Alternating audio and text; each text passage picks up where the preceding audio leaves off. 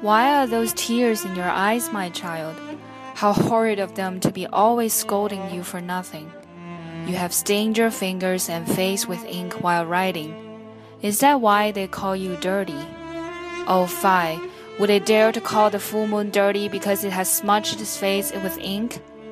For every little trifle they blame you, my child. They are ready to find fault for nothing. You tore your clothes while playing. Is that why they call you untidy? Oh, fie! What would they call an autumn morning that smiles through its ragged clouds?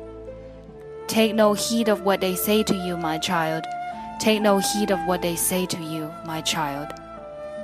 They make a long list of your misdeeds.